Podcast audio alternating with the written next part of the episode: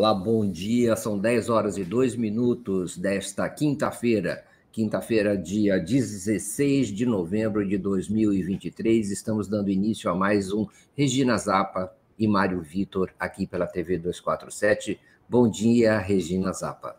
Bom dia, Mário. Bom dia a todas e todos que já estão aqui esperando para acompanhar e conversar com a gente. É... E vamos lá, mais um dia de notícias. Hoje a gente tem uma convidada é, interessante, né? uma jornalista brasileira, correspondente da Al Jazeera, que vai chegar daqui a pouco para conversar com a gente é, e contar para a gente como é que é, como é que é essa cobertura da Al Jazeera. Então, a Mônica Yanakev daqui a pouco entra aqui com a gente. Estou vendo que ela já até chegou. E e, Faça as então, honras aí com o que, que a gente precisa é, fazer antes dela entrar. Tá. É, eu vou falar o seguinte: eu estou na Argentina, Regina Zappa está no Rio de Janeiro. E, e então, é, aqui eu não posso deixar de falar um minuto de que as eleições do domingo que vem são muito importantes e que há uma ameaça autoritária no ar.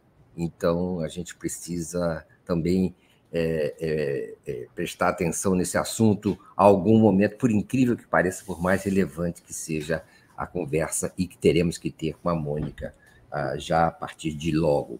Então, só para a gente vibrar também um pouco com o que está acontecendo aqui, a gente só fala desse assunto, aliás, mas. É, dá uma atualizada aí para a gente, como é que andam as coisas, se mudou ah. o quadro, se continua igual. Como diz um amigo meu, ah, hoje termina a batalha e começa a fé. É, então, hoje é, termina a campanha eleitoral e, e estão grandes aglomerações, mas é, começa, ninguém sabe o que vai acontecer, não há, não há nenhum prognóstico possível e seguro a respeito do, do desenvolvimento da, da, da, da, da enfim, do voto do eleitor até domingo que vem, é? Quando por volta das 8 horas a gente vai ter alguma notícia é, sobre o ganhador. Depende também do nível de comparecimento, do grau de abstenção, do tempo, é, e depende principalmente do voto dos indecisos, né? De 8 a 12% das pessoas ainda estão indecisas, e esse é o momento em que elas ah, começam a formar a sua opinião. É, pesquisa divulgada ontem, feita pelo CELAG, pesquisa presencial com 2 mil pessoas, é, registrou um, que o medo maior, quem tem mais medo dos candidatos, não é? Qual o candidato que provoca mais medo? É, Milley vence é, com cinco pontos de diferença em relação à massa. É, quem vai ganhar é, a eleição? Perguntou-se. Massa vence com cinco pontos percentuais acima de Milley. Ah, então, ah, são esses os dados, a impressão que dá. É assim, e, e, em relação a quem vai ganhar, é, a qual é o candidato preferido, a diferença a favor de massa é de um ponto percentual. Quer dizer, então tem muita gente que vota em Milley, mas que acha que massa vai ganhar. É, então, tem essa, vamos dizer assim, esse fator, né? Quem, quem, quem, quem tem a vantagem no período final, na reta final da eleição, parece que o ponteiro aponta um pouco na direção de massa. É, é, tendo me que tensão, né, Mário? Que, que, que, que eleição mais tensa, né? Quer dizer, está ali no fio da navalha, né? E agora, na última reta, no último ponto, a, a poucos metros da, da linha de chegada, você tem é, é, já, é, sabe, os remanescentes do regime militar? Se assim, insinuando, dizendo que, obviamente, nós teremos que acabar com o caos que acontece, que acontece na área é, de movimentos populares na Argentina, é, a desordem, é, e nós vamos precisar usar as forças de segurança nesse sentido. Então, você vê já, quer dizer, coisas que estavam eliminadas do ambiente político-social argentino sendo retornadas, não é? Ameaças Começam de... a se assanhar, né? Ameaça, ameaças de morte, é, é, enfim, de um lado, é, sempre né, do lado, digamos, dos, uh, dos uh, pessoal do, do Milley, dos né? fascistas, é. Dos fascistas, é, é, e não é, é a própria é, alguns mesmos, não é, pessoas que são ligadas às, antigas forças armadas argentinas, não é? é até genocidas estão se manifestando. Não é? Ah, o, genocidas, inclusive, que não tinham direito a voto, agora estão buscando direito a voto na, na justiça. Então, há um ambiente estranho no ar na Argentina na véspera dessa eleição, porque eles começam a se assanhar, como você falou, e, e, a, se, e, e, a voltar a querer interferir. Não é à toa que, que a, a, a, a Vitória Villarruel, que é a candidata a vice-presidente na chapa dos fascistas no, do é, Javier Milei, propõe a, a, a, derrubada da escola da ESMA, né, nessa simbólica é, é, da é, escola onde houve um centro de torturas é, famoso, hoje tombado e preservado como estava, é, e ela quer agora que, que ele seja derrubado. É um lugar de memória, verdade e justiça na Argentina, simbólico, e ela quer ver é, destruído, né? quer ver soterrado.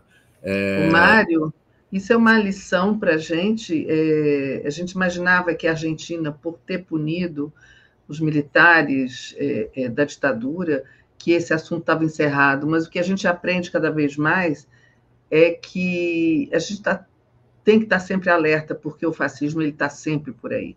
Ele está sempre, ele pode estar tá escondido, ele pode estar tá com pudores, mas ele está sempre aí, ele reaparece quando menos se espera, e é preciso estar sempre atento e, e, e entender aonde é, essas forças estão, né? porque elas ressurgem, como ressurgiram agora e estão ressurgindo, pelo que você está contando aí na Argentina. Há um, um eh, Para a gente eh, ter mais um minuto antes da gente chamar a Mônica, é, o Ricardo Bussi, que foi, candidato a governador de Tucumã pelo Liberdade Avança, pelo, na chapa do, do Milley, é, e que é filho do genocida Antônio Bussi, avisou que eles vão ajustar e reprimir, que ele, ele disse que ele se declarou seguro de que ano que vem vai haver problemas, porque é, a questão agora vai passar pelo ajuste. Se não teremos ajuste, não podemos nem começar. Acho que se, se refere a ajuste econômico duro. Uh, aí ele diz o seguinte: olha só, o Estado tem o monopólio da força e tem que atuar em benefício da comunidade. Claro que tem que estar a repressão. O Estado tem a polícia, é o que maneja as forças de, segura, de segurança e as forças armadas. Terá que usar essas ferramentas para ir pela ordem, porque necessitamos justamente disso, ordem. Então, você vê que os antigos fa fantasmas que estavam adormecidos começam a ser despertados. É isso, é, Regina. Isso aí. Então, é, vamos trazer a Mônica jornalista, Yana Kiev, é, que eu conheço há muito tempo, e ela vem conversar com a gente. A Mônica hoje é correspondente da Al Jazeera, aqui no Rio, e ela vai contar para a gente como é que funciona essa cobertura, como é que está funcionando a cobertura da Al Jazeera nessa questão lá do Oriente Médio, da Palestina, e ela vai trazer as impressões dela. Vamos, vamos embarcar Mônica aqui? Sim. Mônica, muito obrigada por ter vindo. Bom dia para você. Que bom ter você aqui com a gente, trazendo toda a sua experiência e conhecimento aqui na nossa conversa. Tudo bem? Esse é o Mário, Vitor. Oi, Mário, tudo bem? Oi, Mônica, prazer, bem-vinda. Obrigada. Mônica, a gente, é, a gente andou antes conversando. Deixa eu falar, olha aqui o livro da Mônica, ó. Ah, obrigada argentinos, mitos, junto com a Márcia Carmo. e milongas, junto é. com a Márcia Carmo. A Márcia me presenteou e aqui eu tenho na minha na minha cabeceira esse livro que ela fez junto com a Márcia Carmo, correspondente da, For, é. da do, do Somos todas amigas, Márcia, Mônica, eu, já nos conhecemos há bastante tempo. E, e a Mônica agora está nesse, nesse posto da Al Jazeera, que é uma empresa, sempre olho ali a cobertura da Al Jazeera e realmente a gente vê na cobertura da Al Jazeera coisas que a gente não vê na CNN, na BBC é, e principalmente aqui no Brasil. É, Mônica, como é que é, você vem acompanhando essa cobertura da Al Jazeera desde o começo? Que pontos você pode destacar para a gente, que são os pontos que você acha pontos mais fortes?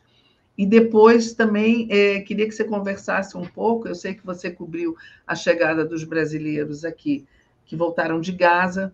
É, se você tem é, algum depoimento, algumas histórias para contar para a gente.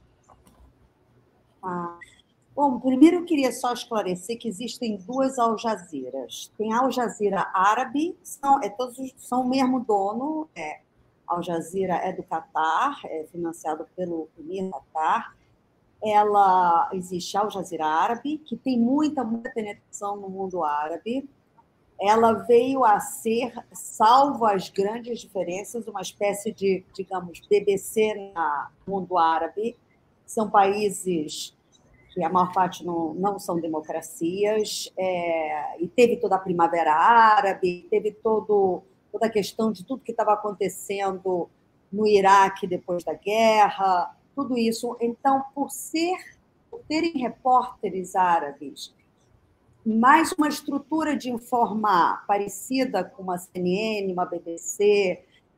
Ela, ela tem muita entrada nos países árabes. Tanto é assim que teve jornalistas da Al Jazeera que estão presos até hoje no Egito, cobrindo, estavam cobrindo lá a Primavera Árabe.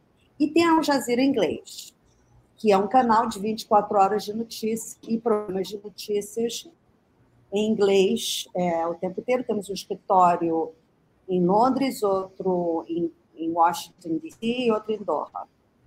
E a, o que, que eu gosto da Al Jazeera? A Al Jazeera, ela faz uma coisa que cada vez menos jornais e televisões estão fazendo, que é ter repórter em campo. Não só analistas políticos que olham a realidade de fora e ficam analisando. Então, tem pessoas em campo em muitos lugares do mundo, ou seja, a gente cobre o que está acontecendo na África, o que está acontecendo na Guiana, na, na, no Caribe, aqui a gente tem, só para você ter uma ideia, na América Latina, a English tem um escritório em Buenos Aires, um escritório em, no México, escritório no Chile e frilas em vários países, no, na, no Peru, na Colômbia no Brasil. Então, dessa cobertura, que vantagem tinha Al Jazeera em relação a outros canais de televisão em relação a essa guerra que está acontecendo agora? Tinha gente em casa. Isso, para mim, é o principal. É, uma coisa é você ficar fora de Gaza e ficar dizendo bombardearam, chegaram no hospital, mataram criança, não mataram, deixa eu mostrar o vídeo, não tem. Outra coisa é você estar tá acompanhando o dia a dia com gente que é de lá. A língua, que é principal também numa, numa cobertura dessas. A gente tem um, um por exemplo, dos da Al Jazeera Árabe, que era o chefe do escritório da Al Jazeera Árabe, em Gaza que estava cobrindo como e de repente descobriu que uma, um míssil tinha matado a mulher, filho e neto. Então, era uma cara que quem não conhecia ele estava vendo todos os dias, porque ele estava na reportando, né? E no meio da reportagem aconteceu isso. Nós temos também uma jornalista que se chama Shireen, que ela era tipo a veterana que cobria Palestina é, antes dessa guerra começar, e numa manifestação, ela estava toda vestida, que tem os repórteres hoje não com ser colete à prova de bala e tal, mas acertaram um tiro na cabeça dela e ela morreu. Então, Al Jazeera tem, tem, eles têm muita gente que não só está trabalhando para eles lá, mas também que está vivenciando o, o que está acontecendo é, sobre a terra, on the ground, né?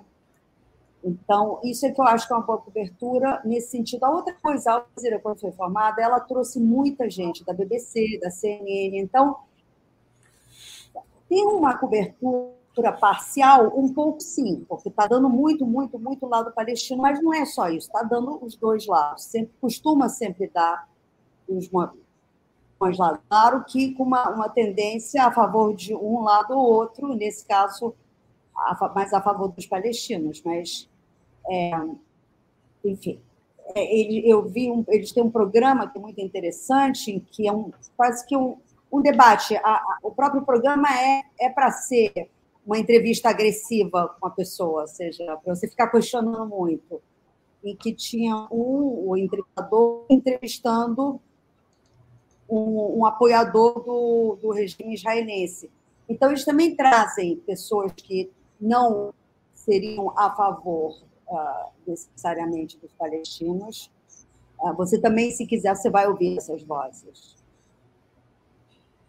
E, Mônica, é, é, como é, como é a, a, o trabalho da Al Jazeera sendo dessa maneira? Como é que ele é recebido nos, pelos países ocidentais? É, você acha que há algum tipo de restrição, ou incômodo, desconforto com a existência dessa outra voz? Não, eu não acho que. Ah, não, a não ser, por exemplo, é, eu, só para vocês também terem uma dimensão da, de que peso tem essa cobertura. O que, que eu gosto da Al Jazeera? Ela investe em reportagem. E eu acho que uma das coisas principais no jornalismo é você entrar em campo. Porque entrando em campo, você vai ver o que, que pensa a pessoa de verdade. Você não está fazendo uma concepção sei lá, partindo da sua cabeça do lugar onde você está. Você pode chegar em campo e descobrir, ah, eu nem sabia. Como aconteceu comigo quando eu fui aqui no, na, no, no Rio de Janeiro, eu fui na comunidade do Alemão, o complexo do Alemão, quando Lula estava fazendo a campanha dele, e ele foi recebido lá pelas ONGs que, trabalham lá, tal, e ele fez um trajeto por um lugar onde o PT, no governo, tinha feito muita coisa. Então, era, tinham, é, tinham casas populares, tinha posto de saúde, tudo isso. E eu disse, puxa, todo mundo aqui deve estar querendo, apoiando Lula, porque fez alguma coisa pela, pela, pela comunidade. Aí, quando eu fui entrar na, nesse complexo de prédios populares que ele tinha feito, e estava perguntando para as pessoas mais jovens, sei lá, de uns 20 anos, 30 anos, vocês vão votar em quem? Muita gente dizia que ia estar no Bolsonaro. Eu dizia, mas essa casa, você mora aqui? Sim. Quem que te deu essa casa? Não, não, foi Lula, graças a Deus, me deram a casa. Antes a minha mãe morava no barraco lá em cima, que caiu. Agora a gente tem uma casa, tá tudo ótimo. Mas eu vou votar no Bolsonaro. É, e aí, então, essas pessoas Aí eu subi, um cara disse: Eu vou te mostrar por quê. Me levou até o topo da, do complexo alemão, de teleférico. E o, o teleférico estava todo apodrecendo, ninguém mais usava. E ele dizia: Olha, as pessoas, quando tem um momento as UBPs estavam funcionando e tal, que aqui as pessoas achavam que podiam ter um futuro, porque passou a vir turista. Então a pessoa começa a abrir a, a lojinha, teve gente que pediu demissão para pegar indenização para construir um comércio lá. E o que aconteceu? Quando chegou a crise econômica e tudo isso, todo mundo largou aquilo lá, aquilo ficou largado. Então, digamos que a decepção era maior. E se você não está no lugar, você não consegue ver essas coisas. Você parte do princípio que eu partiria, que era se alguém deu uma casa para essa pessoa e ela está vivendo melhor, ela vai gostar dessa pessoa. Entendeu? Mas as coisas vão mudando, tem ações novas, que sei lá. Então, nisso, na cobertura de gás, como é que é recebido? Difícil é quando você está numa cobertura dessas, como aconteceu com a repórter que eles mandaram da Argentina, justamente, para o sul da, de Israel, é, eles diziam que eles se sentiam meio que ameaçados na, em terra, ou seja, você, a gente não usa a microfone com, com, com como é o nome daqui? Hã? Com a bolota, cubo, né? É, cubo com esponja, a gente não tem uma coisa que identifique a televisão. E a gente transmite em inglês. Mas nessas situações que é muita tensão, como foi aqui na época do Bolsonaro e Lula, você as pessoas olham para você e dizem: ah, não, isso está transmitindo, você não está contando a verdade nossa, você já ouviu, você já. Entendeu? Então, a atmosfera fora você pode sofrer hostilidade, sim. Mas o que tem bom na Jazira? Ela investe muito em reportagem. Então, fiz matérias que eu nunca faria em nenhuma outra televisão. Tipo, a gente fez uma viagem com o, o, é, o indigenista, o Bruno, que estava. Bruno Pereira. É, que estava junto com. Eu me lembro o... quando você fez essa, essa viagem na Amazônia com ele. É, então, Normalmente, quem que mandaria você ir lá para o interior do, do Javari, ficar 10 dias andando pela selva, fazer uma matéria sobre pesca e missionários, entendeu? Que não fosse breaking news já. Então, aí depois, um ano depois, eles ficaram também, a gente foi voltar 700 quilômetros dentro mais do território do Javari, para ver como é que como é que foram se articulando depois de tudo que tinha acontecido e tal. Então, nesse sentido é que eu acho que é, é muito importante para a informação. Ô, Mônica, você acha que tem é, diferença nas coberturas da CNN árabe e da CNN inglês? São, são assim, é, repórteres diferentes? Por exemplo, os que estão lá em Gaza. A, a Al Jazeera, você diz? Da Al Jazeera, é. eu falei CNN. Ah, Não, é, da Al Jazeera em árabe e, e, inglês. É, eu não falo árabe, né? Sim, eles têm gente, sim, a forma de cobertura é diferente, são públicos diferentes, né? É, mas Al Jazeera árabe é menor do que Al Jazeera inglês. Al Jazeera inglês tem, tem uma chega muito. Al Jazeera árabe é mais para os países que falam de língua árabe. Al Jazeera, inglês, é para o mundo inteiro, tem, um alcance maior por causa da, da língua inglesa, e, e, muitos dos repórteres e editores saíram da BBC, da CNN, da, da, então tem esse mesmo estilo de trabalho, digamos. A árabe, eu sei que ela, eu sei quando eu morei no Marrocos, todo mundo que queria ver o que realmente estava acontecendo no mundo árabe, eu não falava outra língua, assistia ao Jazeera Árabe. Porque também tem uma outra televisão, mas ela é da Arábia Saudita.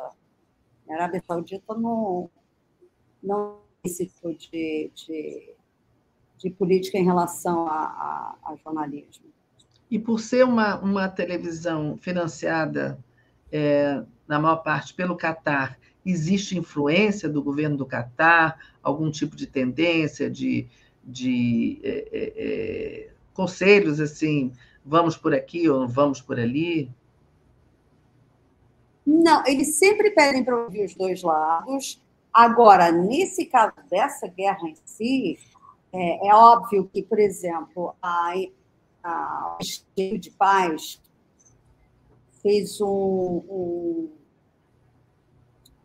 uma homenagem, um protesto, era uma intervenção na praia de Copacabana, quando começaram a matar todas aquelas milhares de crianças em Gaza com os bombardeios, e cada dia você só via criança ensanguentada e tal. Então, eles pegaram de uma centena de mortalhas ensanguentadas, botaram na praia de Copacabana, é, e ao lado de cada um representava as 3 mil crianças da época, que se diziam que tinham morrido nos bombardeios, e ao lado eles botaram os nomezinhos de alguns deles. Tá. Então, era uma coisa muito visual, porque você está na praia de Copacabana, que é tudo oba-oba, turismo, sol, mar, praia e tal, e de repente você tem um pedacinho de casa, porque estão todas aquelas mortalhas é, eles fizeram isso também, não sei se vocês lembram, durante o Covid. Eles faziam muito dessas instalações que chamar atenção. E hum, depois disso, eles fizeram no dia 7 de agosto, botaram fotos dos israelenses é, que foram sequestrados ou mortos ah, pelo Hamas no dia 7 de outubro. Então, eu cobri a primeira, eu não cobri a segunda.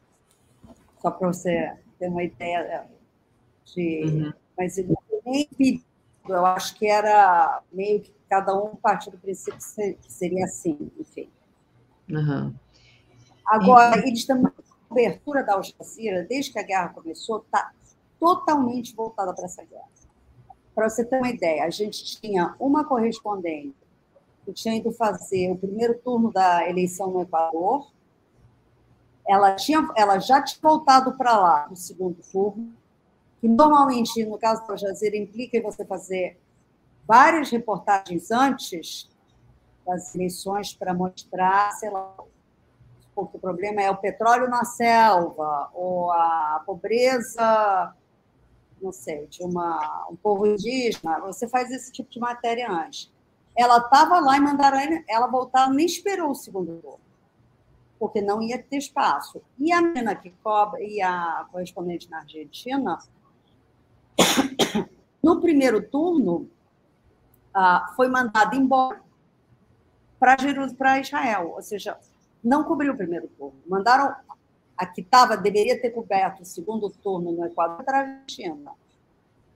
E a da Argentina foi enviada para Israel, coisa que normalmente não se faria. Normalmente, uma eleição dessa importância na Argentina, com tudo que implica, porque vai ser uma eleição é, que vai definir muitas coisas, ou nada, enfim, está todo mundo meio desesperado lá porque a maior parte não gosta de nenhuma das duas opções. É, o normal seria ter continuado lá, porque essa seria a grande matéria da Argentina. É quem me tirar da cobertura aqui no meio da eleição brasileira para eu ir para o Oriente Médio.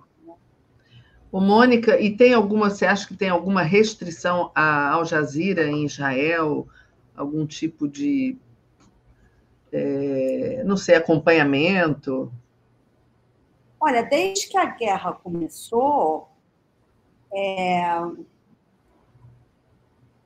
a gente tem tido gente lá. Agora, eu não sei se eles estão ainda dando visto. O lugar mais difícil para qualquer um entrar, por isso que eu acho que a Alzira tem essa vantagem, é Gaza.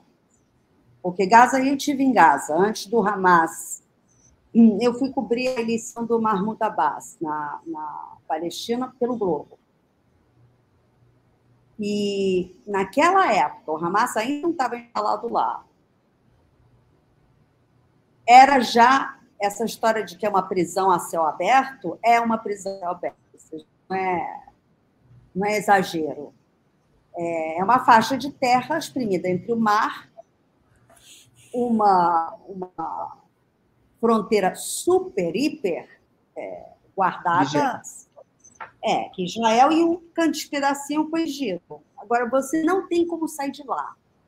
Então, é, é, sei lá, você aqui no Brasil pode estar morando, vamos supor, no qual lugar do mundo, se você quiser, você pode levantar e dizer, vou andar a pé até chegar nos Estados Unidos. Vou morrer de fome, tudo pode acontecer, mas eu tenho essa opção. Ou vou sair daqui e vou andar até outro lado. Lá você não tem essa opção, você não pode sair.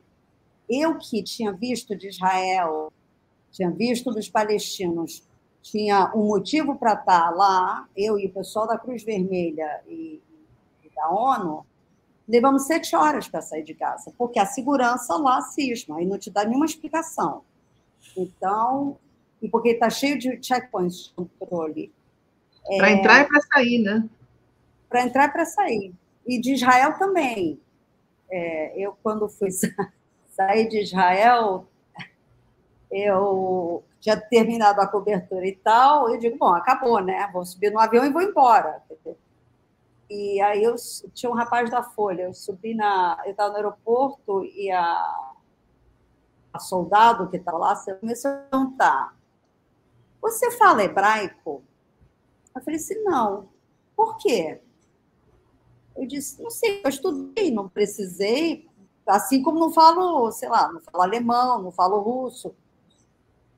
Aí, de novo, e você conhece gente aqui? Eu digo, tem amigos? Eu falei, não, não tenho amigos, tá bom. Você foi, teve em Jerusalém? Tive. Você visitou a casa de alguém? Não. Por que você não visitou a casa de alguém? não tinha ninguém para visitar em Jerusalém. É, enfim, aí depois ela volta a perguntar de novo: você fala hebraico? Eu, chegou um momento que eu estava pensando assim, que eu falo e não, não sei. Ela disse: você tem parente? Eu comecei já a achar que. Será que descobriram alguma família que tem por aqui e eu nunca me dei conta? Bom, e a minha pergunta era: por que ela está me perguntando tudo isso? Eu já estou indo embora. Quer dizer, faz sentido que ela não está na ida. Aí eu vejo o rapaz da Folha estava do lado, também sendo questionado. Eu passei para. Eu fui. Me deixaram ir, eu fui pegar minha mala, só escuto ele dizendo assim. É, porque estava com muita fome. Daqui a pouco eu passo com a mala de volta e escuto ele dizendo assim, porque é chimita. Aí subi no avião. Ele foi o último a entrar no avião. Disse: o que, que aconteceu? Tanto perguntaram para você. Aí, como no caso dele, ele sim conhecia uma pessoa em Jerusalém, então teve que dizer isso, por isso perguntaram. E depois, quando a gente estava em Ramallah, a gente estava num hotelzinho, em frente tinha um lugar que vende é, esse, essa carne no espeto, no, essa de modelo é. que Então, o que, que aconteceu? Shawarma, né?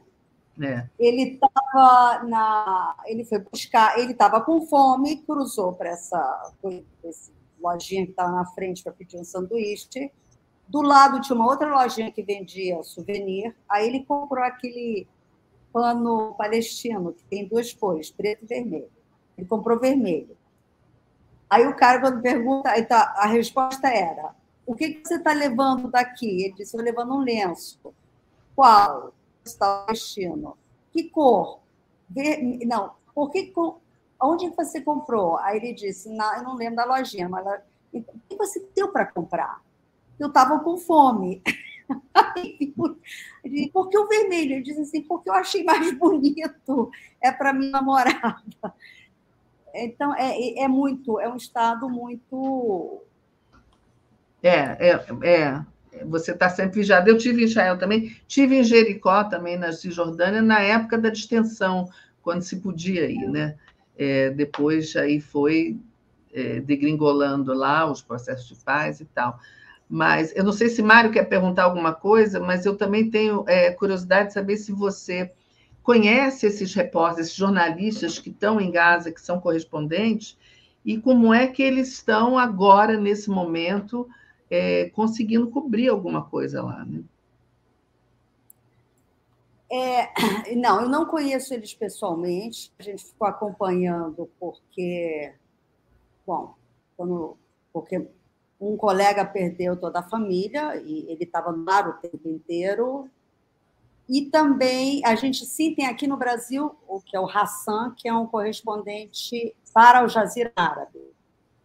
Ele, eu acho que ele é libanês. Bom, ele está agora, mandaram ele, ele, mandaram ele cobrir antes a guerra na Ucrânia, agora mandaram ele cobrir a, essa guerra aí no, na faixa de Gaza. E ele, só que ele está em, ele está na Cisjordânia. É, então, sim, as pessoas ficaram chocadas, até porque a gente tem como precedente a morte da Shireen, que aliás foi feito um documentário que até concorreu para o Emmy esse ano, junto com Alice Isolados, da Sônia Brite. E, enfim, mas pessoas que têm mais conhecimento, que estão vendo e, conhecem as pessoas, talvez não pessoalmente. Eu pessoalmente conheço o Hassan, que está aqui, mas não conheço pessoalmente as pessoas que estão cobrem o Oriente Médio Tenho várias perguntas para você, Mônica, mas vou fazer uma. Em relação ao presidente Lula, a cobertura da, da, da Al Jazeera é diferente daquela que, que nós vemos nos, no conjunto da mídia internacional, especialmente da mídia brasileira, em relação à atitude do presidente Lula em relação ao, ao que está acontecendo em Gaza, o governo brasileiro.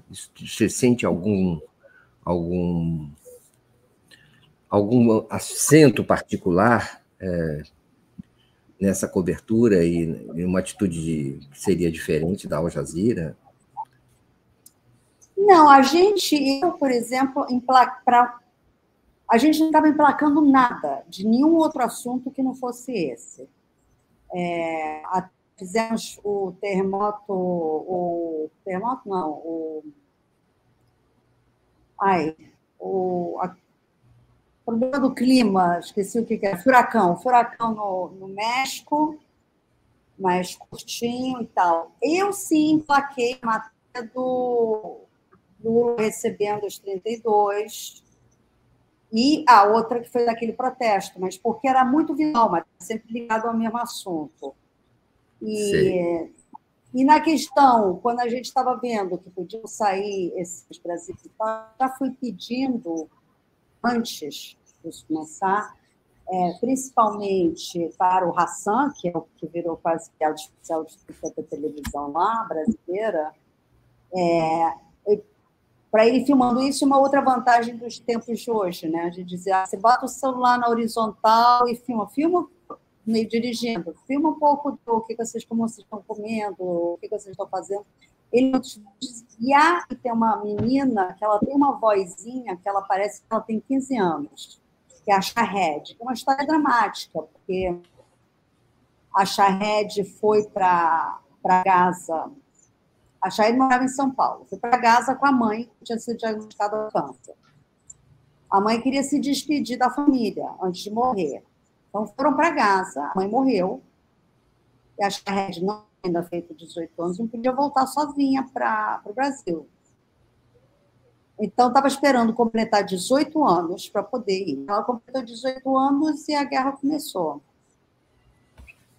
A gente tinha tem uma. Então, ela, por exemplo, a gente pediu para ela mandar vídeos para a gente, contar um pouco da história dela. Então, com, com isso, mais as imagens que o governo brasileiro mandou de toda a operação, é, que a gente ficava acompanhando minuto, minuto a minuto, e foi uma. Na verdade, foi uma coisa bonita de você ver que, sei lá, aquelas pessoas devem ter se sentido bem sendo tão acolhidas, na, porque é muito, é muito duro você ser refugiado. Você, no momento da, da guerra, você está querendo se salvar, mas chega um momento, quando isso acaba, você está, de repente, num país que ou é o seu para onde você está voltando, ou não é o seu, você tem que recomeçar de zero, e você não conhece ninguém, são outros desafios, né?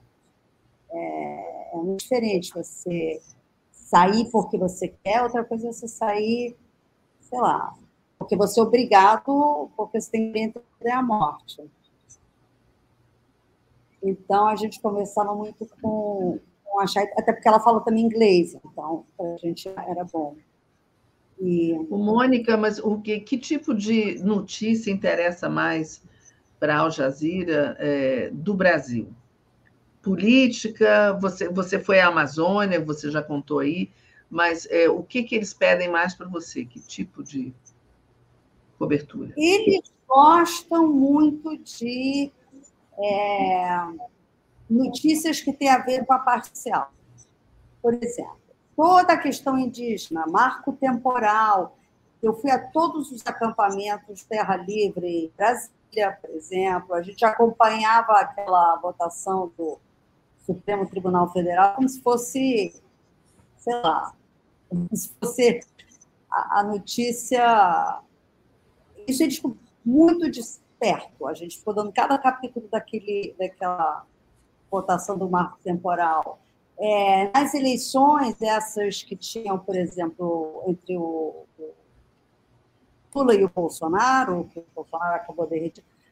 E por isso que eu acho interessante, eles mandaram três equipes para cobrir a eleição brasileira. Numa primeira etapa, eu fiz reportagens fora, nos estados, fui fazer sobre o agronegócio é, e o meio ambiente no Mato Grosso.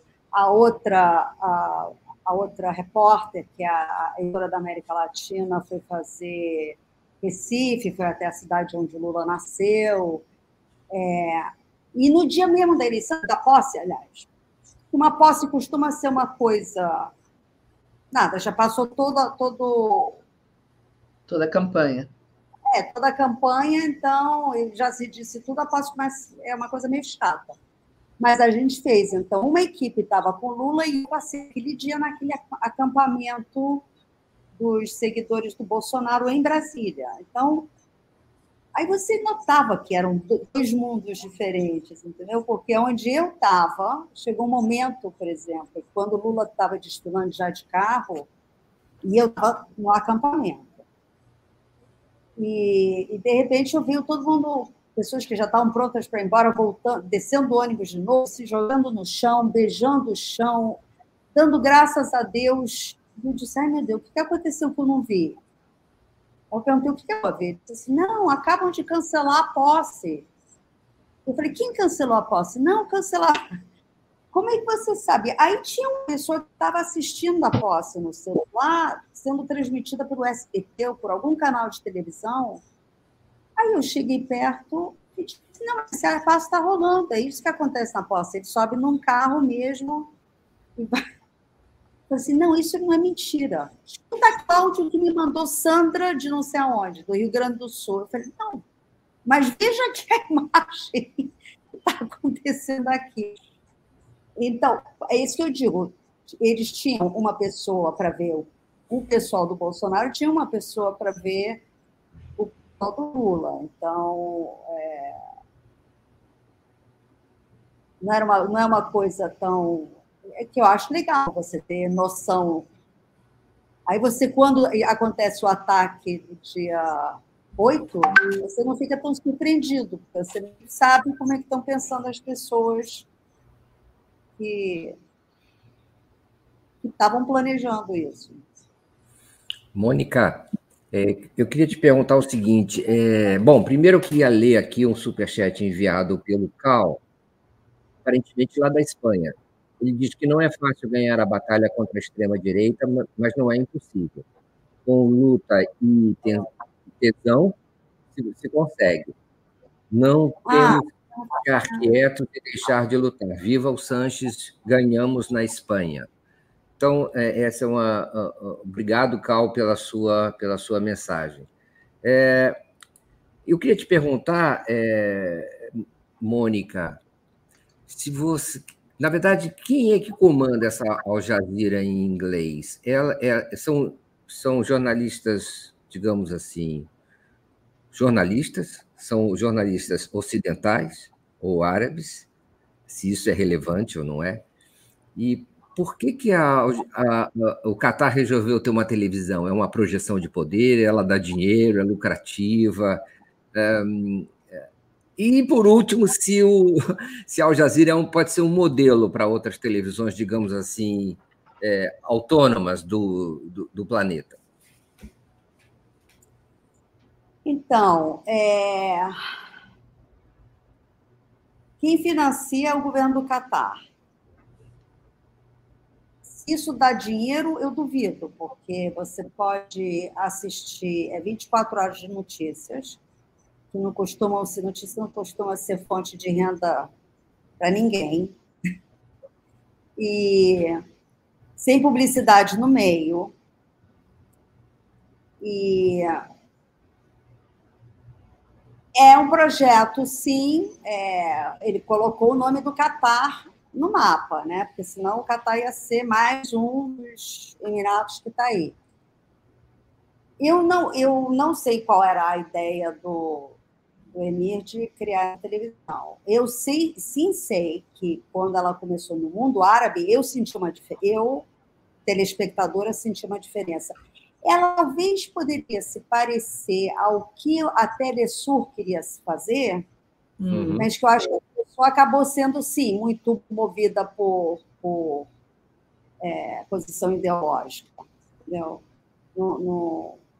Agora, de cobrir esse tipo de coisa os índios, os quilombolas, os, é, a luta pela falta de água não sei aonde, as comunidades como vivem, esse tipo de assunto social, é, talvez não deem muito enfoque, ou quase nenhum, para coisas tipo luta pelo LGBT, é, esse tipo de assunto assim, porque mas eu também nunca não vi, não vi nenhuma matéria que eu tivesse proposto, seja, não, não, desde que eu estou aqui.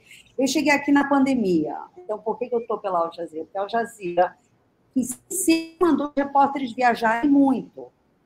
Muito. Então, cobriu a eleição na Guatemala, a eleição na, na Nicarágua, a perseguição na Nicarágua de jornalista, foram fazer essa matéria.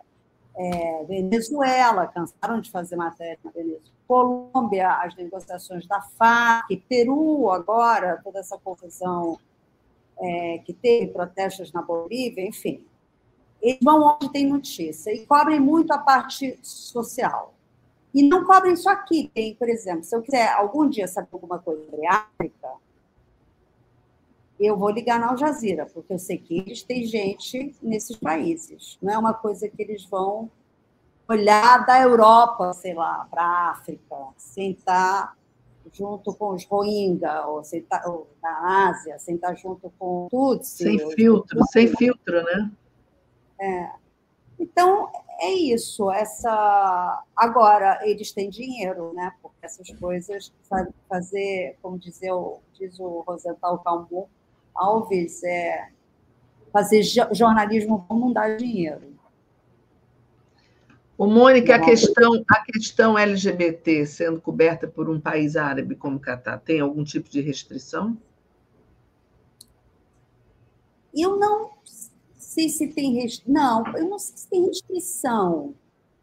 Eu só não vejo isso como um assunto dominante. Mas eu não, mas eu tenho que te dizer que eu, desde que eu estou na televisão, cheguei na pandemia. Então, assuntos de LGBT, casamento, é, pessoas do mesmo sexo e tal, não tinha, porque era todo mundo, todos trancados em casa, fugindo do vírus. Essa era a matéria. Então, e depois disso, a gente entrou. Não, não peguei uma pauta de um momento importante. Eu sei que eles cobriram, por exemplo, a, muito é, a questão do aborto, do, a aprovação de lei na Argentina. É, e outras coisas, por exemplo, a primeira vez que a gente filmou a praia aqui, eles disseram, tudo bem, agora evita um pouco mostrar tanta bunda. Era bem difícil, porque a praia estava lotada. Mas só isso, não é, não é, não é, não é isso eu não cubro, isso eu não cubro, não tem esse tipo. Eu nunca ouvi, pelo menos. Na, na praia devia ser plano americano e pronto. Né? Mas como que eles estavam todos apertados, e onde você não pegava uma bunda, você pegava outra coisa, ou peito, ou beijo, ou... Mas é. Mas é, uma outra vez era engraçado, eu estava na fazendo um acampamento indígena e estava fazendo aquele, aquele vivo, né? Então você está assim, não pode sair da onde você está. Então, aí de repente veio um, grupo de mulheres dançando. O grupo de mulheres dançando estava de topless, né? Tava com... E todas resolveram parar de. então. Mas eles. Não, não tem esse problema assim, não? Mônica, você vê a, a, como é que você vê o futuro dessa ordem informativa é, a partir da Al Jazeera e de outros canais, mas acho que mais talvez o mais significativo seja a Al Jazeera. Você tinha uma ordem informativa que era dominada por alguns alguns atores, não é? As, as americanas, a BBC, é, e agora você tem um, uma presença da Al Jazeera e até de outros, de outros canais. Você acha que isso veio para ficar, que isso é uma tendência, que o mundo vai ficar mais, digamos, também multipolar no sentido da informação? Eu, sinceramente, espero que sim. Desde o começo da guerra, eles vêm dizendo que Israel talvez feche é, a permissão dos fecha escritórios da Al Jazeera ah, por lá, entendeu? Mas nunca aconteceu, até agora não aconteceu. É, mas eu, sinceramente, acho bom que tenha, porque quando tem, até quando vou olhar outras matérias, vamos supor, eleição na Guatemala, ou qualquer coisa assim, eu vou olhar para Al Jazeera, porque o mais provável, se essa eleição é importante, eles mandaram alguém para Guatemala. A CNN já não, CNN não está mais mandando tanto como ela fazia no, no, nos primeiros tempos, que era a sua grande marca, inclusive, de ter gente em tudo quanto é lugar, de ter gente que até de repente não, não é uma nativa, não fala inglês, quer falar inglês com sotaque, não precisava ser aquele inglês britânico ou americano. Então, eu espero que sim, porque é bom. E hoje a gente tem a facilidade de ver, estamos sendo inundados com tanta informação toda hora, e depois tem que ficar checando se é verdade, se é mentira, se é verdade, se é mentira. Que é bom você ter uma empresa com estrutura, eu acho, capaz de estar financiando isso, estando no lugar, eles fazem documentário. É, por exemplo, na, na Argentina, a gente cobriu muito isso eu posso te dizer assim, eu trabalhei também para a televisão turca, TR World, também tem o serviço em inglês.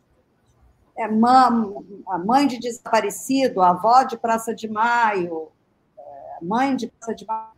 Essas matérias sempre, sempre, sempre têm um interesse muito grande, porque é uma história humana, né? não é uma coisa só de estatística. O, o, Mônica, olha só, a, a Melina está dizendo, eu, eu assisto ao Jazeera em inglês, tem notícias de todos os lugares do mundo, é um canal crítico e tem debates relevantes. Eu é, acho muito importante essa voz da Al Jazeera, como você disse, na cobertura de países africanos, sem o filtro é, é, que normalmente a gente recebia no jornal, no Globo, no JB, na Folha, que você recebia os telex da Reuters, né, da, da mesmo da, da francesa, da, da F espanhola, mas sempre uma, uma, uma versão ocidental, um filtro ocidental. Né? E a Al Jazeera você traz, mesmo quando cobre, mesmo quando uma televisão do Catar cobre um evento na Guatemala, que nem o Brasil, nem as, as televisões brasileiras cobrem, países na África ou países na, na América Latina que não tenham, digamos, relevância, é, você ter essa voz que a Telesur tentou ter, mas talvez por falta de dinheiro não tenha continuado, que seria importante também você ter essa versão, e, e uma versão é, da Al Jazeera é, o mais, é, digamos, independente possível, né? com outra visão que não seja aquelas que a gente está acostumado a assistir, que são as televisões é, ocidentais. Então, eu acho super importante esse olhar da Al Jazeera sobre o mundo, e eu acompanho na, na internet, realmente tem, nessa cobertura de Gaza, tem muita coisa, muita gente falando e muita imagem, como você disse, a importância de você ter um repórter lá, um jornalista que está ali é, é, sentindo aquilo é diferente de você fazer uma análise do que está acontecendo. Então, é, você acha que você, bom, você espera que continue a existir, mas sendo uma televisão financiada por um país é, que, embora tenha assim, muito dinheiro, eu acho que é uma iniciativa maravilhosa do Catar, porque é, nada, claro que é uma penetração do Catar também no mundo, mas com um olhar importante. É, pode haver algum tipo de mudança no país que, ah, não, agora a gente não quer mais é, ter essa televisão? ter esse, esse veículo? Bom, poder qualquer coisa pode, né? Eu não sei, não...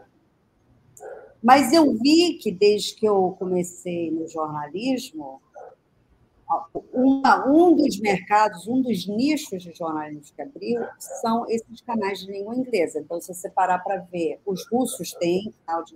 Os turcos têm canal. Os iranianos chegaram a ter, não sei como é que está, é, e muitas vezes com projeto também em espanhol, porque o mundo, o mercado anglo-saxão é muito importante. Ele, eu sempre digo, quando o, o Bruno Pereira morreu, ele só foi essa notícia que ele foi porque junto com ele estava Dom Phillips, que era inglês e que escrevia meios tipo The Guardian e Washington Post. Se Dom Phillips tivesse sido peruano, ou brasileiro, ou mesmo australiano, eu não sei se teria dado o impacto que deu, da mobilização deu. Então, por isso que eu digo, o, o, o anglo-saxão é muito dominante. É, é, quem não sabe falar outra língua vai para o inglês, porque vai ter tudo isso em inglês. O manual de instruções vai estar em inglês, o, enfim. Eles têm um mercado grande, tem gente que fala inglês em vários continentes, e espanhol, que é uma língua também. Tanto é que vários canais americanos também estão agora com com seus programas, os seus canais em, em, em espanhol, porque tem é um, um, muita gente falando espanhol. Então, eu espero que não, não acabe. É... E eu gosto muito da proposta. Eu acho que a proposta é boa, é um jornalismo que é feito seriamente, porque também você precisa ver que hoje em dia os jornalistas estão meio que se virando cada vez mais de ser one man crew, né? Então, sou eu que estou filmando, sou eu que estou editando, sou eu que estou me filmando a mim, filmando o outro e tal. E com isso se perde muito. Porque se você está numa confusão muito grande, sei lá, numa guerra, num tiroteio, numa manifestação, não pode estar cuidando do seu celular para se filmar, enquanto isso está acontecendo um troço lá na frente que você não está vendo.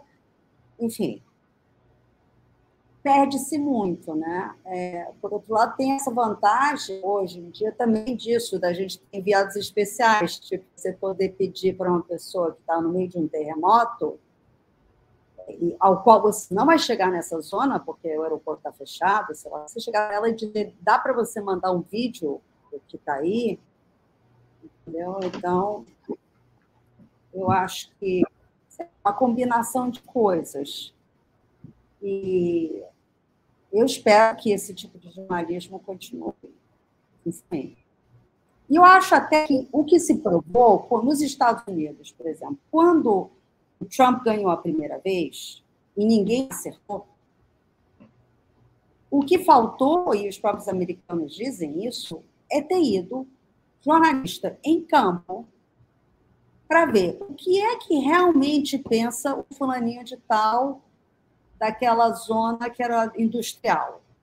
Eles estão, só porque eles eram do Partido Democrata sempre, eles ainda estão felizes, eles estão. Se alguém tivesse ido, de repente teria descoberto isso. Por exemplo, eu descobri na, no Complexo Alemão, que tinha gente que sim, estava, pelo menos no meu pequeno grupo que eu entrevistei, estava metade, metade. Não estava e se alguém tivesse me perguntado, se eu tivesse saído daqui, fosse olhar os números, as pesquisas e tal, talvez não teria chegado a essa conclusão. Tivesse dito, nossa, por que isso? Porque, logicamente, não faz sentido. Eu não sei, Regina, se você estava no JB, quando o JB teve um projeto muito interessante antes da Constituinte, mandou um repórter, cada um, morar dois meses no Estado então, por quê? Porque a gente sempre cobria eleição de Brasília, de São Paulo, do Rio. E aí não conseguia entender, sei lá, por que, que o pessoal do Amazonas estava votando sempre no forinho de tal, que, que era corrupto, que tinha mil denúncias. E eu lembro de uma matéria que a Miriam Seaba, que foi para a Amazônia, fez, em que ela tava, começa contando que um dia tinham resolvido fazer uma estrada ligando Manaus a Belém-Pará, e deram de cara com Igarapé, depois outro, enfim. A estrada deu tanta volta que voltou para Manaus. E ela dizia: tem tanto lugar que você não consegue chegar, só chega de barco, que aí fazia sentido que o Gilberto Mestrinho ganhasse sempre. Ele era o único que tinha uma frota de barcos chegar nesses lugares. Então, não adianta você ficar pensando, ai, não, esse cara está enfrentando não sei quantas denúncias de corrupção, porque o pensa... se você não conhece o terreno, é, é, é mais complicado. Eu fui na, para mim me mandaram no Rio Grande do Norte. O que eu aprendi de Brasil, é, de como funcionam os clãs, as famílias,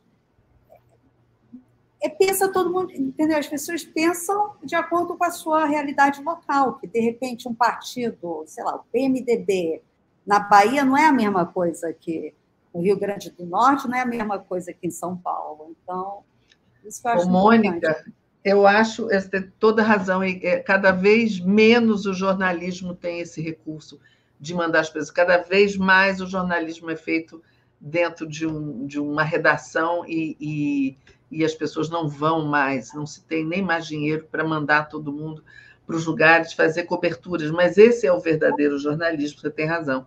Mas olha só, a gente chegou aqui no final, queria trazer até essa pergunta mais prosaica aqui do Luiz Benevides, dizendo assim: gostaria de saber como se pronuncia o nome dessa magnífica jornalista e qual é a origem, se é russa. Então está aí a pergunta. A origem búlgara. a origem é búlgara e se pronuncia Yanakiev. Yanakiev, dependendo, não sei. É, quando eu, eu sempre tinha que ficar explicando isso. As pessoas me perguntam como é que você se chama, vamos para fazer um cadastro, eu digo, Mônica, eu começo. Y-A-N-A, já vou soletrando. E graças a Dilma eu não tive mais que explicar o, o, que, é. que era a Bulgária. Mas, mas também ficou parecendo que tem um monte de casado com brasileira, que era o caso do meu pai, que é americano de origem búlgara, e a minha mãe, que era brasileira. Ô, Mônica, olha, a gente tem certeza que todo mundo gostou muito dessa conversa, trouxe assim, muitas novidades aqui para a gente, né, Mari? Queria te agradecer muito ter vindo aqui. É... E qualquer hora você volta, hein? Tá bom? Ah, tá ótimo. Agora eu estou indo para a Argentina, estou aqui com os dedos assim. Ai, Venha. Venha. Tá tenso, tá tenso.